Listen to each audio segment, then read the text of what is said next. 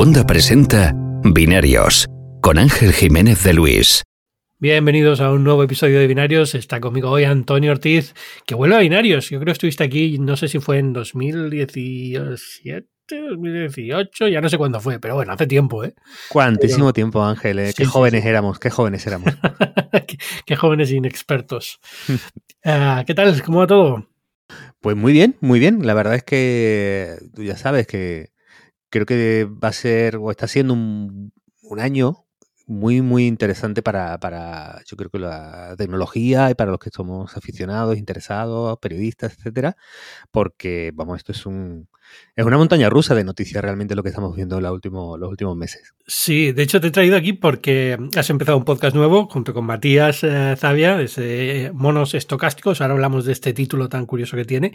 Eh, pero sobre todo porque la semana pasada, hablando con Mike McLaughlin, eh, me salió un el final del episodio un poco, un poco oscuro, ¿no? Porque era como, bueno, esto que viene ahora, ya verás, la IA nos va a tumbar y ya no estoy preparado para estos cambios y demás. Y ya, casualidad justo que habéis empezado un podcast para hablar de este tipo de cosas, ya generativas, inteligencia artificial en general. Digo, venga, perfecto. Y además tenemos muchísimas noticias esta semana, curiosamente, en torno a esto, con lo cual digo, mira, una semana en la que yo no voy a hablar del MacBook Pro ni de los HomePod y esas cosas, y vamos a hablar de esto, ¿no? De, de cosas que no tienen tanto que ver con Apple y producto y más de, inteligencia artificial y hacia dónde vamos y cómo va la cosa. Así que nada, perfecto. Casi lo único, mm, por quitárnoslo de encima, esta semana también se ha se ha sabido que mm, Donald Trump vuelve a Facebook, eh, a Facebook y a Instagram, ¿no? Lo han anunciado eh, Nick Clegg, que es el responsable de, política de la compañía, que el veto que ha tenido de dos años se le levanta. No sé si tienes alguna opinión sobre esto. Bueno, eh, yo creo que esto era una rareza en realidad, ¿no? El que que alguien que, bueno, que ha sido el presidente del país, que ha aglutinado prácticamente la mitad del voto en unas elecciones y que las había ganado, pues fuera excluido del debate público en las plataformas de mayor audiencia, pues será un caso extraño, ¿no? Es verdad que se entendía mucho desde el, desde el trauma de la invasión del Capitolio, ¿no? que fue un, un suceso que, realmente marca mucho la, agenda ya y tú lo tendrás mucho, mucho más controlado, pero no dejaba de ser raro. Eh, el, regreso de Trump, pues fíjate que yo creo que nos quedamos todos un poco con la sensación de que ahora importa bastante menos, ¿no? Como si tanto Facebook como Trump estuvieran ya en una, no me a decir cuesta abajo clara, ¿no? Pero sí eh, parece que el momentum de ambos hubiera sido ya superado y el que ahora de alguna manera pueda poder aparecer por ahí, pues tiene algo que ganar, todavía puede... Hay, muchos boomers ¿no? en, Facebook y, lo importante que puede ser para él si quiere presentarse recaudar fondos a través de ahí, pero que en general el momentum y la centralidad de Facebook están tan pasados ya de, de, su momento estelar que esta noticia casi, eh, digamos, nos deja yo creo que como, bueno, bueno, no pasa nada, no, no, es para tanto. No sé, a ver, o sea, evidentemente aquí hay un, una cuestión que tú dices en el principio. Esta, a diferencia de Twitter, que fue una expulsión indefinida, esta tenía la caducidad de dos años. Es decir, se, dijo que en dos años se revisaba, pero siempre dando a entender que en dos años se le permitiría volver. Entonces, eh, lo que hizo Trump el día 6 de, enero es, yo creo que era motivo de expulsión de cualquier red social, o sea, de cualquier sitio público. Fue una locura. O sea, no puedes estar alentando a gente que está tratando de hacer el equivalente a un golpe de Estado, ¿no? Pero, pero es verdad que el, que lo que dices tú es cierto, es decir, ya no tiene, ya no tiene la relevancia que tiene. Vamos a ver, porque también es verdad que no tiene la relevancia que tiene porque Trump tampoco está tuiteando ni está en Facebook todo el día, como estaba en 2016 y como sigue estando durante la presidencia, ¿no? Entonces, ahora que viene la campaña, ahora cuando acaba, eh, Trump no está en Twitter porque tiene un, un, acuerdo de exclusividad con Truth, ¿vale? Entonces, no es que no pueda tuitear, es que tiene que tuitear varias horas después de lo que quiera que diga en Truth yo creo que cuando, cuando dice algo en Truth ya se olvida de todo y ya pasa completamente de tuitear y está contento ahí y lo que dice suele tener cierta repercusión, con lo cual, que es lo que le interesa a él. A él no le interesa el engagement en la red social, le interesa que cuando escribe algo aparezca en Fox News y en televisiones. Y eso, eso por ahora está funcionando con Truth. Entonces ahora en junio se acaba ese acuerdo, no creo que lo vaya a renovar, los rumores que no lo va a renovar, entonces cuando probablemente vuelva a Twitter y cuando probablemente vuelva a estar más activo en redes sociales.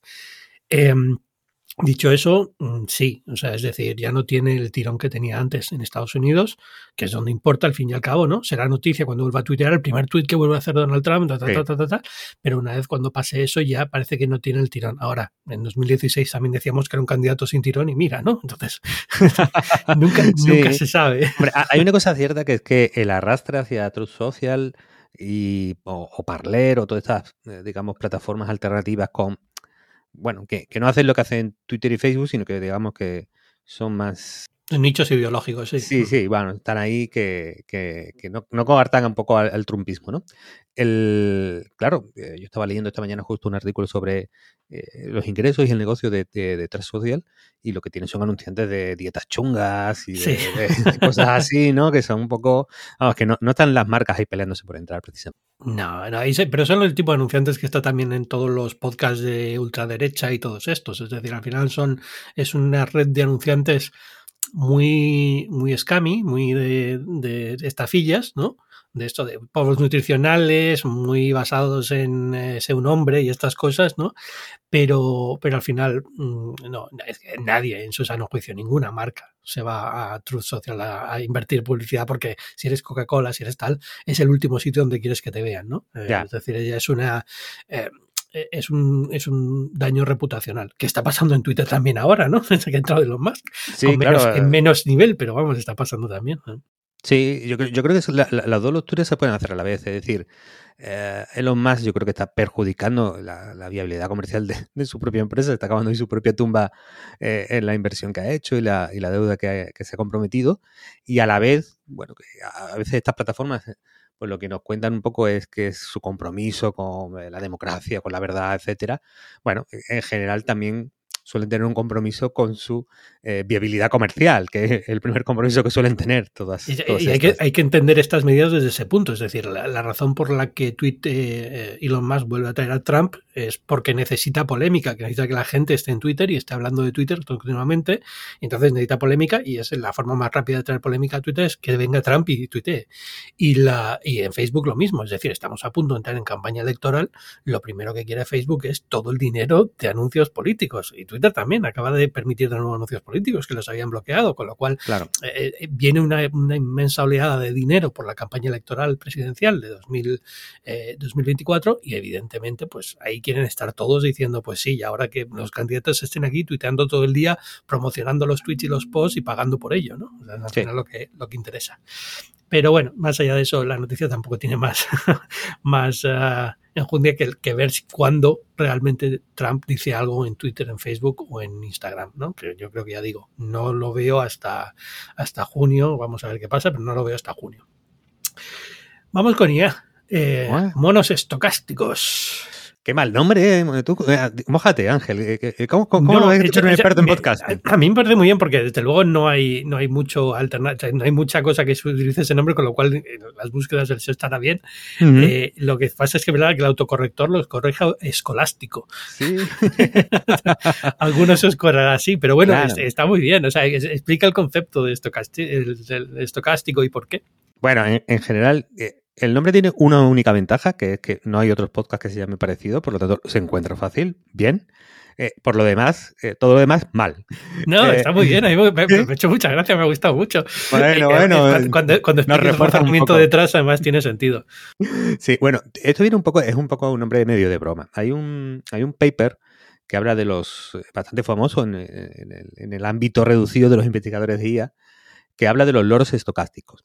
Y, dice esta expresión referida a los famosos mm, modelos largos de lenguaje que ahora están en boga. Por ejemplo, con chat, eh, ChatGPT, GPT-3, etcétera, son modelos largos de lenguaje. Los llaman loros estocásticos por su aparente capacidad para expresarse en el lenguaje de los seres humanos.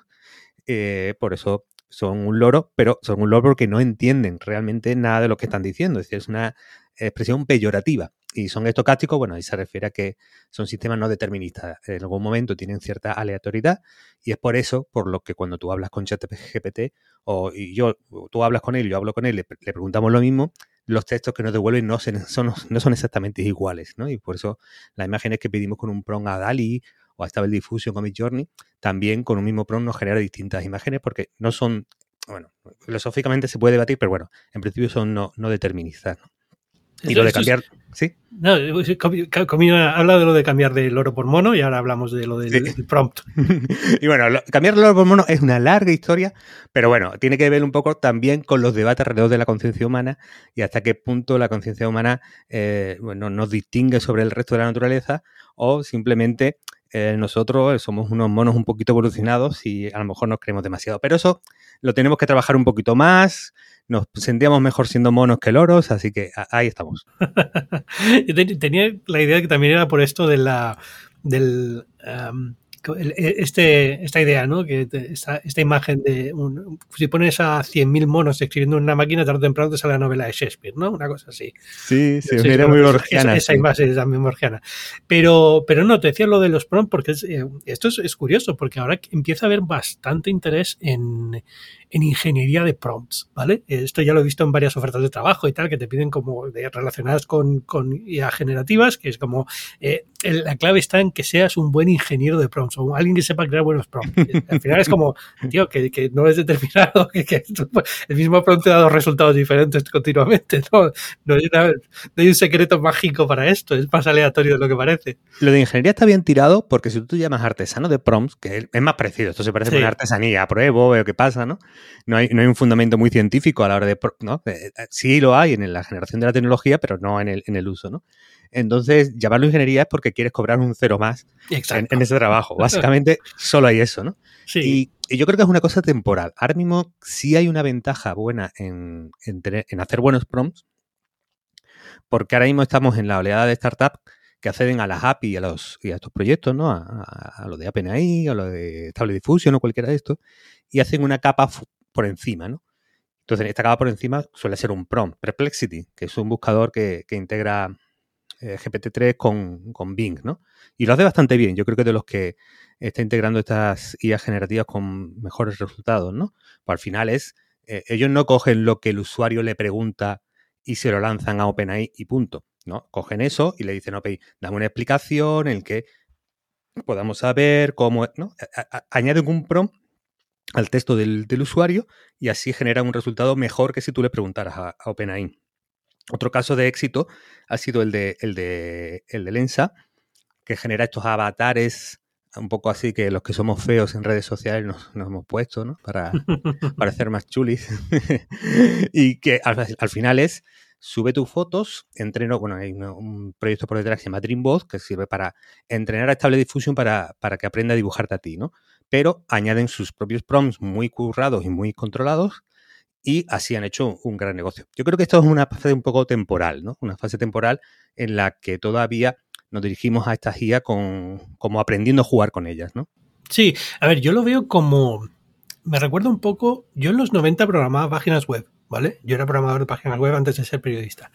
Y, y era un poco esa idea, ¿no? Es decir, esto es algo que, hay mucha oportunidad para algo rápido chapucero de este estilo. Chapucero no lo digo con que era muy mal, ¿no? Pero quiero decir, para una idea rápida de negocio como esta que tú comentas, ¿no? Como que hay una hay un momento ahora en el que se está experimentando mucho, todo es muy incipiente, todavía hay un gran desconocimiento por parte del público cómo se usan estas herramientas, con lo cual es muy fácil crear un negocio en torno a esto. Es decir, yo me pongo como ejemplo de los 90 en la web, porque en aquella época la gente no sabía diseñar webs, no era tan fácil diseñar webs, no había tantos servicios de diseño web, con lo cual yo un jovencillo de diez y tantos años, pues, eh, pues podía llegar a una empresa y decirle, te hago una web y te cobro esto. Y la empresa decía, vale.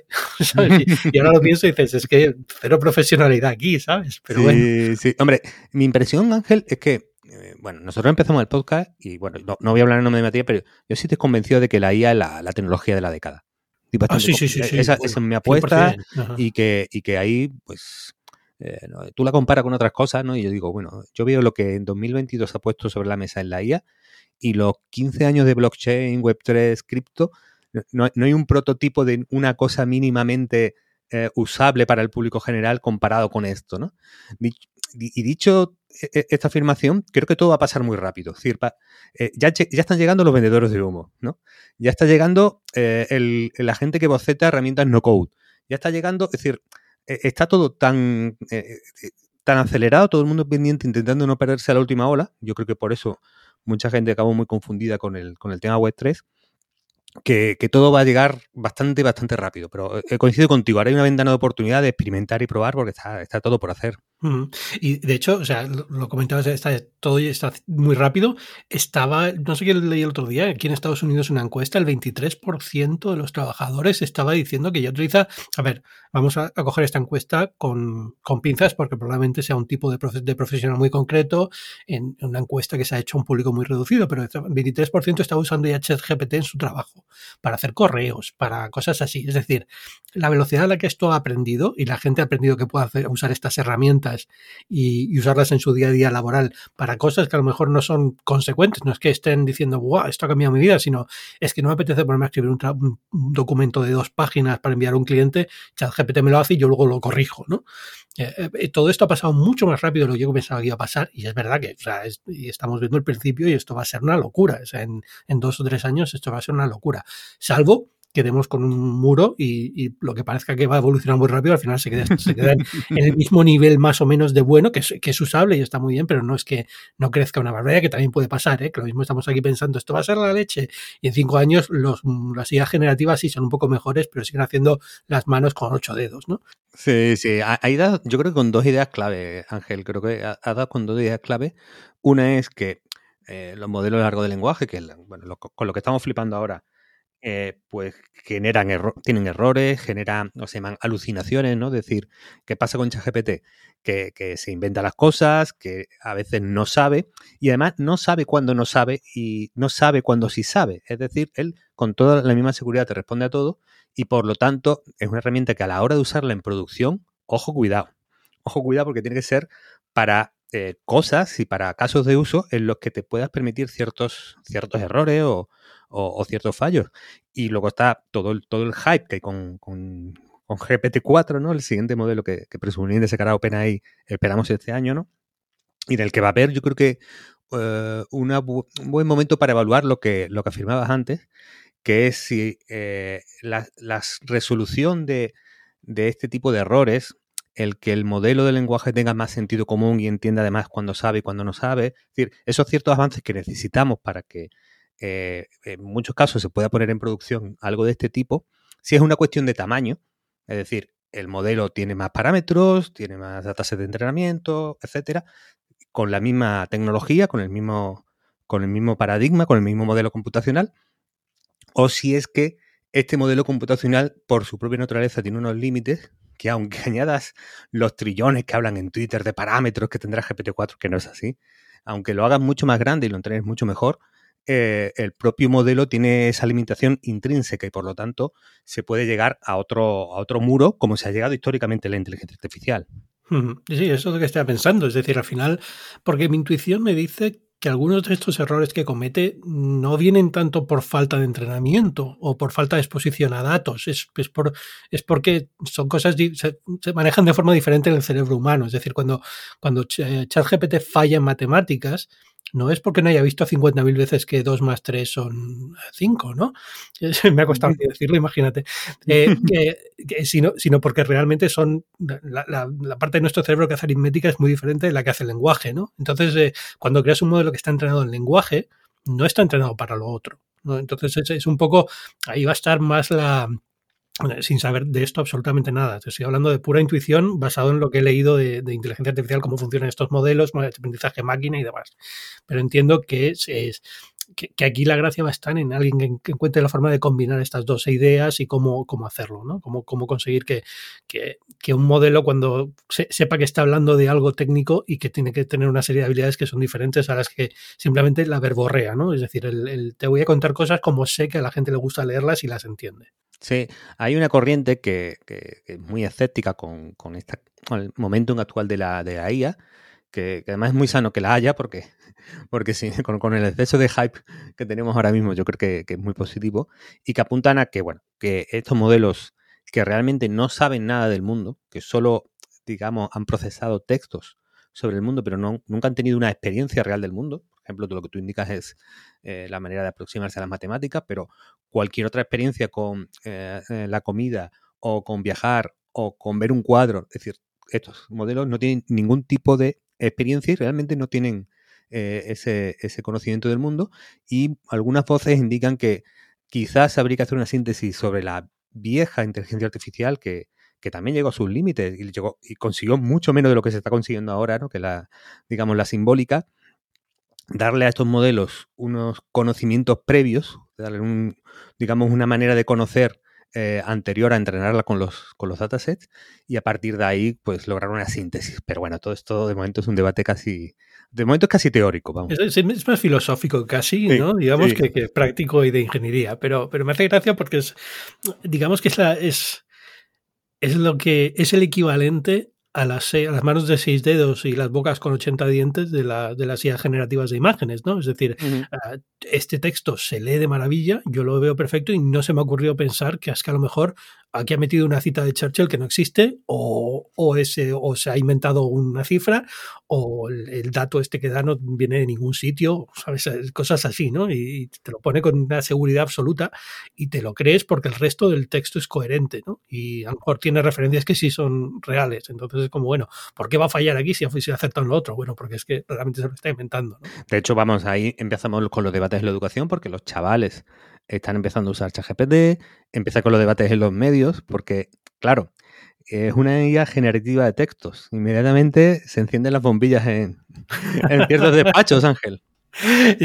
vamos a hablar de lo de BuzzFeed, que ha sido brutal. O sea, si alguien sigue la bolsa, que yo, por como escribo de economía muchas veces, pues sigo la bolsa todos los días, eh, esta semana, el, momento que eh, Peretti, el fundador de BuzzFeed, anunció que iban a usar inteligencia artificial en BuzzFeed, la acción se disparó un 170%, una cosa así, una locura. Es verdad que la acción lleva tres años cayendo a lo bestia, ¿no? Pero, vamos, ha sido una de estas cosas que dices, Dios mío, o sea, tiene un 70%.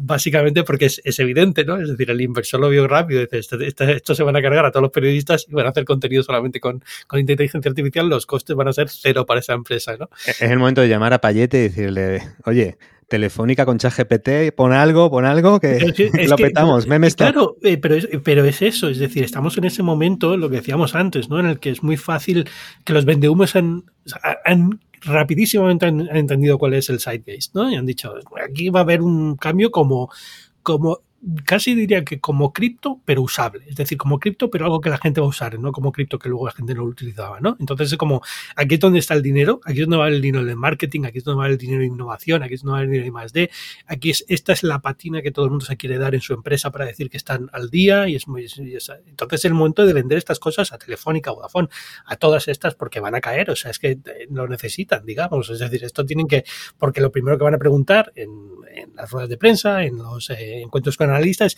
¿qué estás haciendo en inteligencia artificial? Entonces tienes que darles una respuesta, con lo cual es un momento perfecto para vender estas cosas, sí.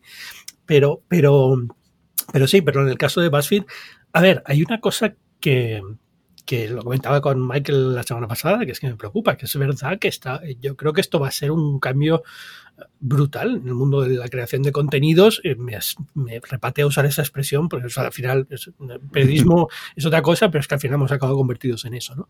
Entonces eh, va a ser un cambio brutal, o sea, va, a cambiar muchísimas cosas. No sé si eso quiere decir que, que ya no vamos a, tener periodistas haciendo información, o muchos menos, o vamos a ser como BuzzFeed decía aquí, que se van a centrar en contratar gente que sean buenos haciendo prompts. Signifique la tontería que signifique ese el momento dado. Como he dicho antes, me parece, me parece una absurdez increíble. Hombre, Peretti es un tío muy listo. Sí, Peretti eh, se olió muy bien la tendencia de, lo, de lo social y lo viral y construyó BuzzFeed alrededor de ese concepto. De hecho, cuando intentó hacer BuzzFeed News más serio, más de información dura, etcétera, se dio cuenta de que eh, los económicos eran muy diferentes y que, no, era su mundo, ¿no? Entonces ahí eh, pues dieron marcha atrás, ¿no? Eh, hombre, yo aquí es que hay tantos planos para debatirlo, Ángel. Yo creo que hay un plano que además nos invita casi, te diría, a la introspección, que es cómo analizamos este cambio con nuestras personalidades más, asentadas y nuestro carácter más maduro de hemos pasado los 40. así me lo he planteado yo en algún momento, ¿no? Y creo que pasa también en, los medios. Yo veo los, eh, algunos medios, eh, Wired, TechCrunch incluso por momentos y similares, y creo que eh, es, la primera vez que a la vez, digamos, generacionalmente, se, se afronta un cambio tecnológico con, no decir con tanto miedo, ¿no? Pero sí como eh, con tanta precaución, con tantas alarmas. Quizás nos ha ayudado a esto el hecho de que hemos visto mucha ciencia ficción todos y que no suele ser muy, muy positiva, pero es verdad que aquí algo pasa y que de repente eh, con respecto a la IA, sobre todo con respecto a la IA, hay una postura de, un poquito más eh, conservadora, un poquito más de rechazo al cambio, un poquito más que, cuesta. Entonces, bueno, con, lo de Peretti Buffy, que no, no me quiero enrollar, Ángel, eh, antes lo decíamos, que era, si vas a usar generación de contenido basado en IA, hazlo en casos en donde te puedas equivocar. Entonces, en información dura yo creo que sería un suicidio y le ha pasado a Sinet que, de repente empiezas a hacer contenido de información factual eh, usando esto. Porque no es para eso, no es, no, no, está bien, no, no funciona. No, olvídate. Eh, tienes que centrarte en cosas donde te puedas equivocar o puedas tener, digamos, eh, er, errores entre comillas, ¿no? Pues los quiz o los test de BuzzFeed, que es entretenimiento, por mucho que tengan el mismo formato que el New York Times o lo mismo que tengan el mismo formato que El Mundo, no son lo mismo. Es BuzzFeed tiene una pata de entretenimiento de ¿a qué película romántica eres según lo que me digas? Bueno, eh, pues aquí, pues probablemente en la ideación, en la personalización, en un montón de cosas sí puedes hacerlas y apoyarte con, con ChatGPT. Eh, dicho esto, Oye, si yo fuera periodista, bueno, si decir si yo fuera periodista, yo, claro. Qué gusto tiene que dar ya estar alejado de todo esto. Ahora soy bloguero y podcastero, de, nuevo, es un marcha atrás. Bueno, yo creo que hay, cosas que se pueden explorar. Es decir, hay un valor clarísimo, fíjate, algo que hace muy bien eh, estas herramientas es, resumir. Tú puedes puedes hablar, eh, podemos tener esta conversación y pedirles un resumen a ChatGPT. Eso lo hace bastante bien. Creo que a mí me gustaría, si yo estuviera en un medio, experimentaría con lo siguiente, Ángel, que es, oye, tengo este paper o esta información durísima de la fusión nuclear. Jolín, pues voy a pedirle a ChatGPT, a partir de una información que ya tengo y que factualmente he comprobado, que me haga un texto para gente más avanzada y otro texto para gente más que no tiene ni puta idea, ¿no? Como si fuera para un chaval de 10 años. Es decir, yo creo que hay ámbitos en los que se puede experimentar, pero eh, con dos máximas. Uno, esto para lo factual e información dura no te va a servir directamente. Y dos, esto es un complemento y es una herramienta. Yo en ningún caso veo su Sí, a ver, o sea, el momento para investigar y, para probar cosas y experimentar es ahora. Eso es genial. Yo, vamos, si yo fuera un medio de comunicación, que mucha gente piensa que yo porque escribo en el mundo tengo control o tengo algún tipo de, de, de nivel de influencia en lo que hace el mundo. No, evidentemente cero, ¿no? Pero, y si fuera un medio de comunicación estaría ya con todo el mundo haciendo, experimentando con estas cosas y viendo qué se puede hacer. Hay muchísimo trabajo aquí que se puede, eh, que se puede investigar y se puede hacer con este tipo de herramientas, a ver a dónde vamos, ¿no? Eh, pero lo que tú dices, eso lo que me preocupa es que se está dando el salto directamente a usarlo mm, en producción, es decir, a lo mejor no en producción, pero desde luego como ya vamos, la aplicación directa. Ya vamos a usarla ya. No tonterías, no vamos a investigar lo que vamos a hacer con esto, vamos a usarlo directamente. Sí, ahí la gente, la gente que más ha sido más atrevida son la gente del SEO, el Grow. Tengo un proyectito de contenidos por ahí, por debajo del radar, haciendo tráfico en Google. Bueno, hay gente que, ahí sí, sí, están haciendo muchas pruebas y, hay mucha gente que luego lo comparte. a ver, yo eso lo entiendo. Es decir, al final, eh, quiero decir, yo, yo a veces tengo ideas y me gustaría probar cosas y lo pienso, es que no tengo tiempo de hacer estas cosas. tengo una herramienta que me permite hacer estas cosas muy rápido, pues a lo mejor me lo plantearía, ¿no? Entonces, normal, eh, quiero decir, es como, no sé, cómo decirte, esto me da un poco la misma energía que el, que el dropshipping, ¿no? Es, como, ah, quiero montar un negocio, pero quiero que sea fácil y, entonces tengo una idea que, que, me gustaría vender este producto que a mí me gusta porque tengo pasión por este tipo de, yo qué sé, cuchillos, ¿vale? Y, entonces me monto una empresa de dropshipping de cuchillos porque es más rápido y, me ahorro todo el trabajo y así, es decir, no, no, tengo que hacer nada por mi parte, ¿no? Más allá de que me gusta este, este espacio y quiero estar ahí. Pero, pero al final es... Em, e, es eso es más, e, eso es comprensible desde ese punto de vista. Es decir, yo, si yo creo que hay un negocio y un momento, una opción buena de negocio para por ejemplo, eh, el otro día estaba buscando, no sé, lo típico, cuando tienes un niño, pues te pasa el día buscando en la web cosas de los niños. Si esto es normal, si esto no es normal, qué tengo que hacer, qué no tengo que hacer. Y hay muchísimos eh, contenidos terribles, o sea, muchísimas webs eh, especializadas en esto que son realmente máquinas de SEO que son terribles, pero terribles y super rankean súper bien, están los primeros resultados y son infumables. Entonces lo piensas y dices, bueno, si con esta herramienta puedo hacer algo rápido, eh, que sustituya con contenido bueno, ¿por qué no intentarlo? ¿no? Entonces es como, bueno, tienes ahí la oportunidad, pues evidentemente yo creo que es lógico que toda esta gente rapidísimamente haya intentado ir a, a este mundo porque es, evidente, ¿no? Sí, ahí yo, fíjate, creo que tenemos ahora esta, esta oportunidad de experimentar y luego hay una variable como que a, largo plazo, que es la, la, hipótesis de que estos modelos salgan realmente buenos. ¿vale? Que, eh, este, este, salto que hemos visto 2020 a 2023, pues realmente te pega un, salto. Y yo tengo ahí un poco la, idea de que lo humano va a ser cada vez más lujoso, ¿no? Igual que, bueno, en Estados Unidos lo veis más, ¿no? Cuando te hacen ese el McDonald's donde no hay nadie en el mostrador, ¿no? El, el, ¿no? el, servicio en el que pides por el móvil, recoges y no ves a nadie, ¿no? Eh, o, recoger tu paquete de Amazon de, un. De, unas cajas de estas que están en la calle, ¿no? Eh, es decir, hay una tendencia en, muchos negocios que intentan, pues eso, eh, minimizar el, coste de mano de obra y, en nuestras vidas hace eso que tengamos menos interacciones humanas también. Y en, y en digital eh, es posible que vayamos un poco a ese mundo en el que haya una base de que, digamos, el menú del día lo van haciendo máquinas, tanto en ilustración, imagen, vídeo, tal vez quizás texto, y que lo humano acaba siendo un lujo. El otro día veía una, página que dice, mira, hemos, nos hemos puesto el autosello de 100% humano. Siempre que entres aquí, ten la seguridad de que está hecho por personas. Y por lo tanto, pues tienes que otorgarnos un poco más de valor. Bueno, por ahí yo creo que también va a haber algo.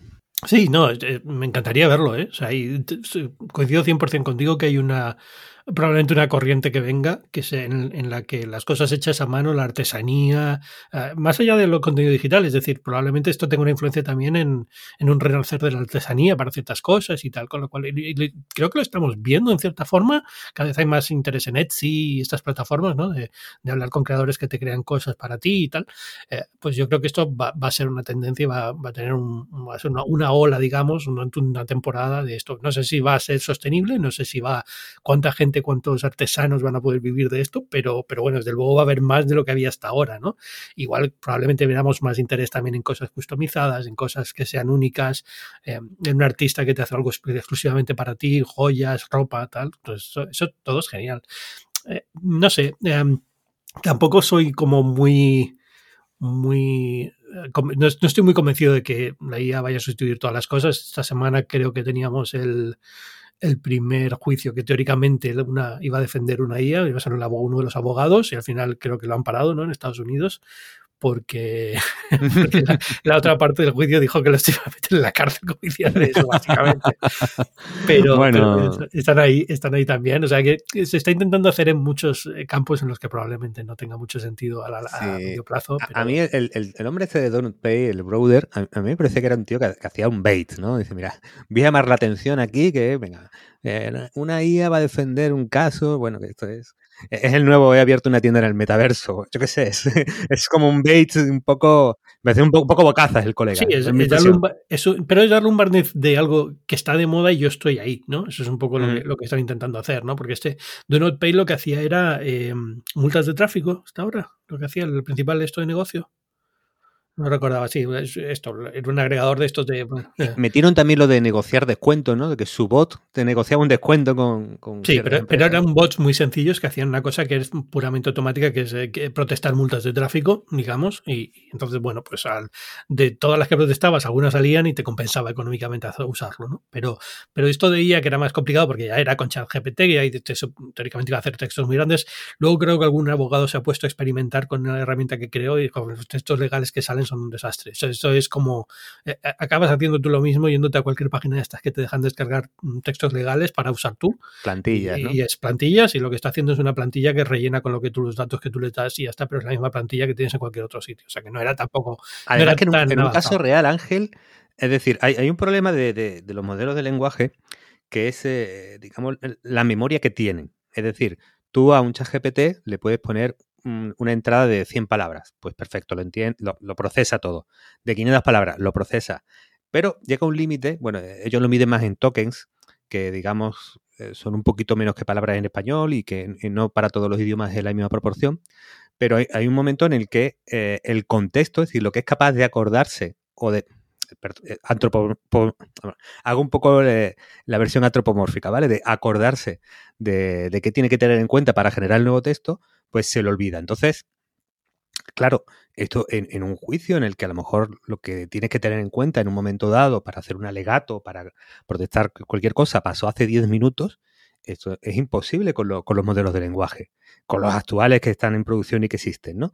Entonces, vamos, creo que, tecnológicamente incluso creo que es, absurdo, ¿no? Eh, por eso digo que hay muchas cosas que se están hablando ahora como que, van a pasar y no tengo del todo claro que vayan a pasar, ¿no? O sea, no es...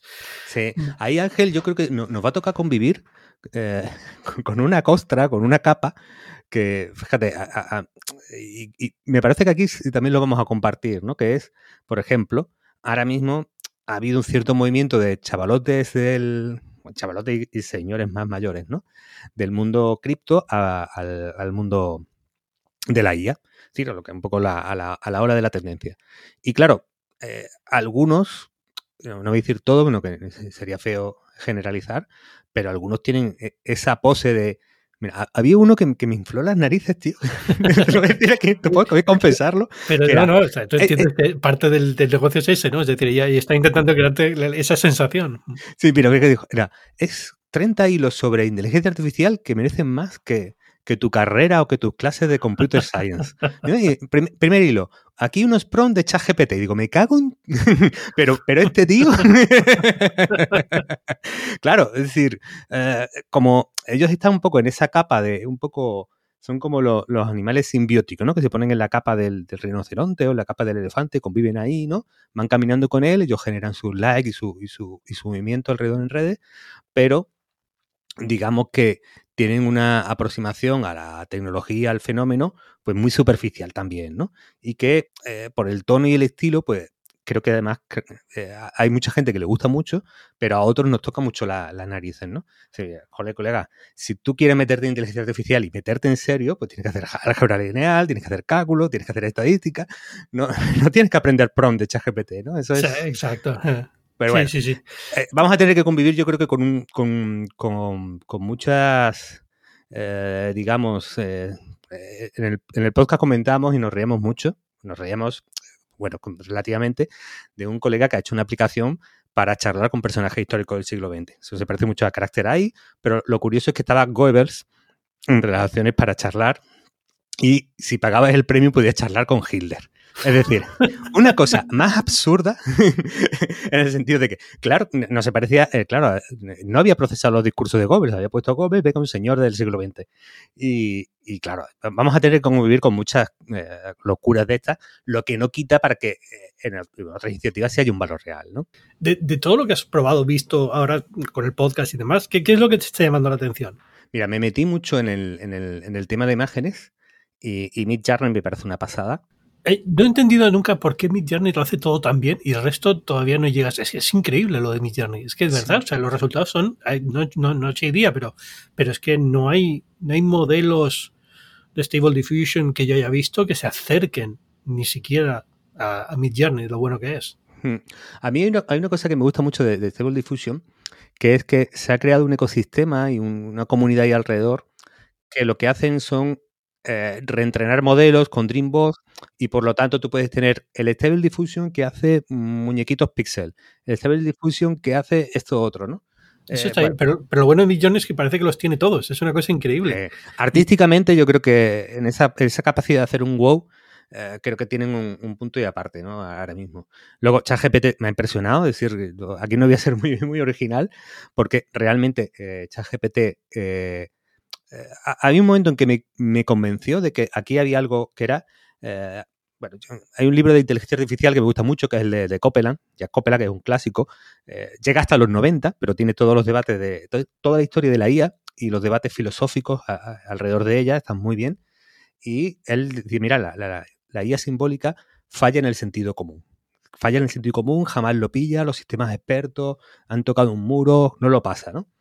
Y algunos de sus ejemplos, dije, le voy a poner los ejemplos por los que fallaba la lógica la IA simbólica a, a ChatGPT. Y era a ver si pillaba una cosa de sentido común. El texto era una, chorrada que era, mm, Pepito fue a comer un restaurante, de repente se encontró una cucaracha en la sopa. se levantó y se fue con el estómago revuelto. ¿Se había comido la cucaracha? Claro, tú en el texto no tienes nada factual, no, tienes ninguna afirmación que te diga ni sí ni no. Y por lo tanto, los sistemas de lógica simbólica pues, eh, fallaban, decían que ¿no? No, eran capaces de articular una respuesta porque está en el sentido común de la sociedad que si te encuentras una cucaracha eso significa suciedad, eso significa eh, que te disgusta y que no te lo vas a comer. Y ChatGPT lo clavó. Y dije yo, jolín, esto, esto está bien entrenado, esto da un salto realmente real respecto a lo que yo había leído hasta ahora, ¿no? Ya, y de ahora que mencionas el libro, ¿tienes algún otro libro interesante que recomendar, más moderno o que cubra esto? Porque llevo, me ha hecho mucha curiosidad porque llevo dos o tres semanas buscando libros de esto. No sé si esto nos, nos pone una generación diferente a la que ahora, a los millennials la generación Z, que un libro para qué, está todo en internet.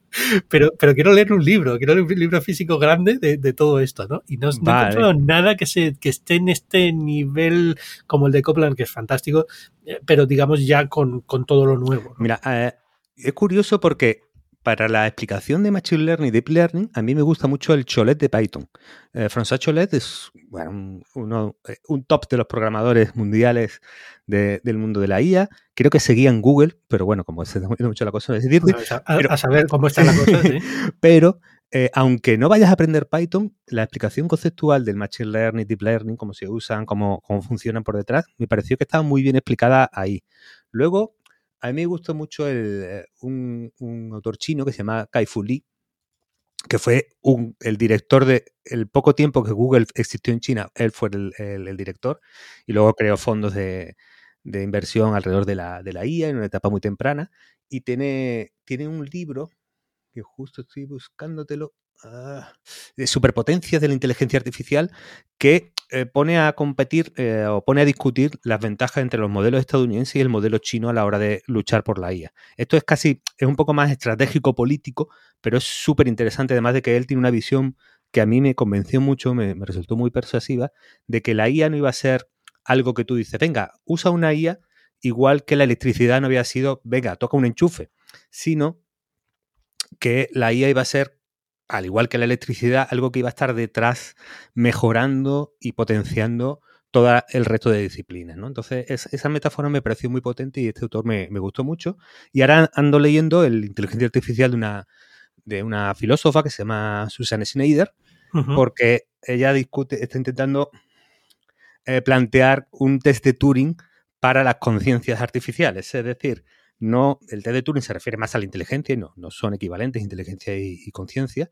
Y la, profesora esta, Snyder, lo que está intentando plantear es qué tipo de test le tenemos que hacer a, robots, a IAs, a software, para intentar detectar cuándo se ha, conseguido eh, o cuándo se ha conseguido que tengan, que tengan conciencia. Esto ya es un poco ya más el mundo filosófico, pajas mentales, etcétera, pero bueno, a mí es que ese me gusta mucho también lo, digo porque tengo muchísimo interés por meterme en este campo y hay muchísimos tutoriales y muchísimas cosas, pero son muy, no sé, es, noto como que falta algo, falta algo que explique, mm, eh, mm. no sé, a lo mejor me meto ya aquí en un tema más filosófico, a lo mejor me puedes ayudar también, o, por lo menos me, das tu opinión.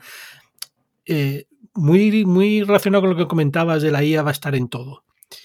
Todos estos modelos no sabemos cómo funcionan internamente. Es decir, los hemos programado. Nosotros no, bueno, los, que nos habían programado, ¿no? Pero eh, digamos que las, las eh, sabemos cómo, cómo la hemos programado cómo las máquinas hacen este tipo de cuando hacen machine learning, cómo, qué, qué, importancia le dan las cosas, cómo hacen las relaciones, pero no sabemos de las relaciones que crean. Son una, son una caja negra, por así decirlo, ¿no? Entonces, me preocupa que más, ya veníamos con la idea de una generación que llega ahora que no sabe cómo funcionan los ordenadores y no sé qué y no sé cuántos y solo ha usado apps y cómo van a programar y no sé qué, y el race mm. del no code y todo es no code y no sé qué y no sé cuántos, y ahora vamos a meterle esta capa que es todavía más abstracta, por así decirlo, ¿no? De, decirle, es que vamos a tener objetos que van a funcionar de maravilla, nos van a hacer la vida muy fácil, pero que no vamos a poder controlar en un llegado un momento. O sea, no los entendemos al nivel que necesitamos entenderlos para relegar cuando algo falla. Sí, sí, eh, parece un poco casi como, una maldición griega de estas, ¿no? sí, total, que, total. Que es cuanto más inteligentes sean estas máquinas, menos las vas a entender, ¿no? Por lo tanto, eh, decía el otro día Sam Altman en una, de la, una entrevista, Sam Altman es el CEO de OpenAI, que cuanto más cree que se están acercando a la inteligencia artificial general, pues eh, más, difuso lo ve y menos acaba de entender todo esto, ¿no? Entonces, hombre, yo creo que el, problema de la caja negra eh, se acabará resolviendo. Al final es un artefacto software que, ejecuta instrucciones y que se le podrá hacer la ingeniería inversa y se, yo creo que técnicamente debe ser posible eh, y, quizás aquí me estoy tramitando a un terreno que no, no, es el que más, más he estudiado y, y, antes se me ha olvidado una cosa que, eh, por ejemplo, yo creo que hay gente que sí está haciendo una labor buena de, divulgación en, la IA y hace, desde hace años, por ejemplo, un 12, un 12CV lo está haciendo muy bien. Eh, es un youtuber, eh, es verdad que le, da todo ese tonito youtuber, ¿no?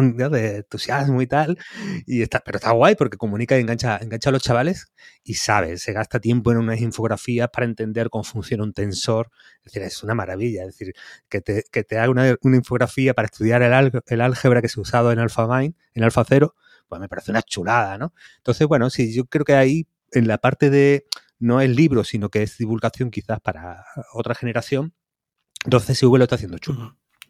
Perdón, ¿el nombre es? Dot CSV. Ok, ok.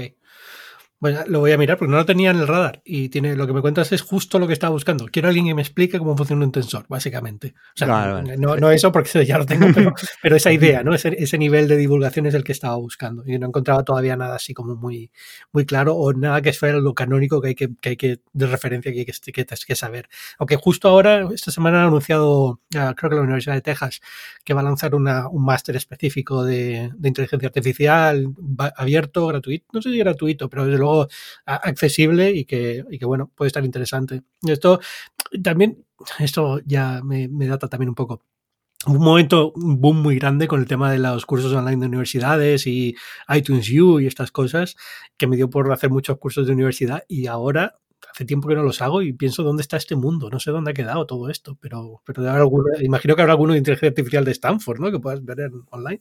Sí, e, era muy famoso el, el, el de Andrew Ang, eh, perdona que no sé pronunciarlo, pero es que se escribe NG.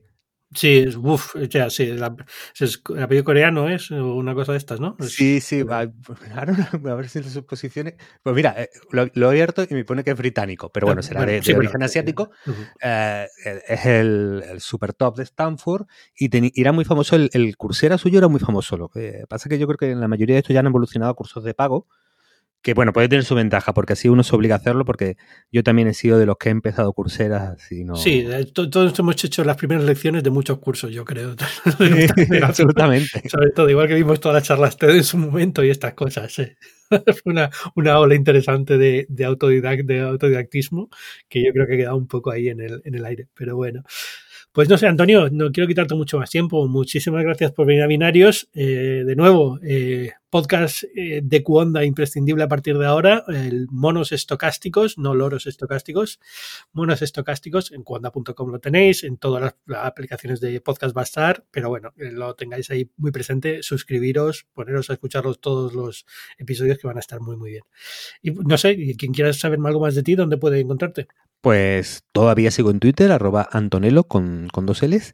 Y, sigo, y ahora sí estoy muy a tope escribiendo mi, newsletter y mi blog, que es error500.net. perfecto, pues ahí que van. Y ya, ya sabéis, yo soy Ángel Jiménez de Luis, escribo en muchos sitios, pero sobre todo en el mundo, en páginas de tecnología economía. Eh, podéis encontrarme en Twitter de la mejor forma, arroba Ángel Jiménez por ahora. En Mastodon también estoy, no soy muy activo, pero bueno, eh, ya estoy empezando el plan de migración. En Instagram también soy arroba Ángel Jiménez. Y nada, esto es Binarios, un poco de tecnología, ya sabéis, comentamos un poco la actualidad tecnológica y volvemos la semana que viene. Chao. Chao, chao, chao.